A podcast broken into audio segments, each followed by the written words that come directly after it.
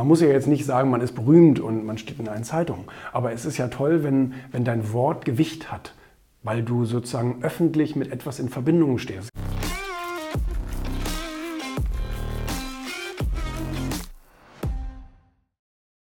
Da habe ich mich ja sehr drüber gefreut, über diesen Man of the Year Award von, vom Genius Forum. Den hat ja Andreas mir am Wochenende verliehen, wo wir einen schönen Platz hierfür finden, in Düsseldorf im Interconti. Und äh, ich fand es toll, das ist nämlich kein Publikumspreis, sondern das ist tatsächlich ein Jurypreis von, von Leuten, die sich mit der Wirtschaft beschäftigen und sagen, ähm, da hat der Backhaus auch was auf die Reihe gekriegt und das wollen wir jetzt auch mal anerkennen. Das finde ich toller äh, als diese Publikumspreise, wo jeder äh, mit seiner E-Mail-Adresse irgendwie voten muss, damit er in irgendeinem Newsletter landet. ähm, kann man machen, habe ich auch nichts gegen, aber das wollte ich nie mitmachen. Und deswegen habe ich das auch nie mitgemacht. Deswegen habe ich auch nur zwei Preise, den Change Award und den Man of the Year Award. aber dafür sind sie wertvoll. Und ähm, das finde ich also schon ganz toll. Kannst mal sehen, so berühmt bin ich schon. Ne?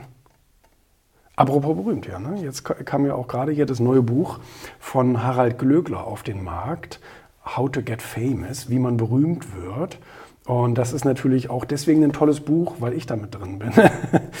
und da sind ganz viele äh, Promis hier drin, Ralf Möller und Julia Siegel und Christina Bach, die Produzentin und all solche Leute, die äh, etwas, sozusagen Cassie Lugner, die da etwas zu äh, gesagt haben.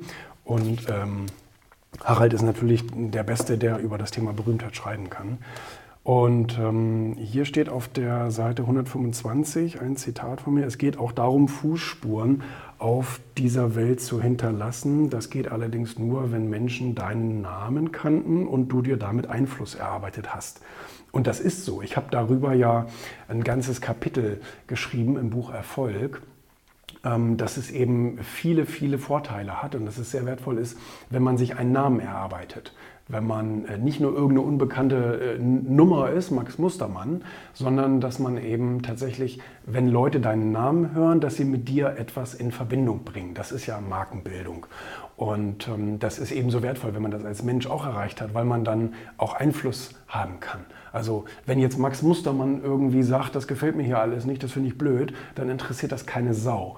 Aber wenn jetzt irgendwie ein Harald Glöckler oder irgendjemand äh, sagt, das gefällt mir hier alles nicht, dann steht das morgen in allen Zeitungen. Ich meine, man muss ja jetzt nicht sagen, man ist berühmt und man steht in allen Zeitungen. Aber es ist ja toll, wenn, wenn dein Wort Gewicht hat weil du sozusagen öffentlich mit etwas in Verbindung stehst. Es kann ja auch nur deine Gemeinde sein oder dein, deine Nachbarschaft oder wie auch immer. Aber dass man sich eben einen Namen und einen Einfluss erarbeitet, das ist schon wertvoll, weil dann überlebt man nämlich auch sich selbst.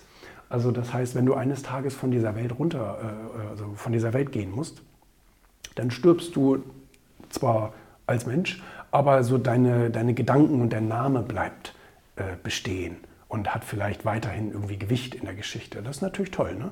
Also sowas finde ich wertvoll, wenn man heute noch über Menschen redet, die eigentlich schon 100 Jahre tot sind oder so. Ne? Die, haben sich, die haben sich einen Namen gemacht. Das ist schon was wert, viel wert. Zu Lebzeiten sowieso.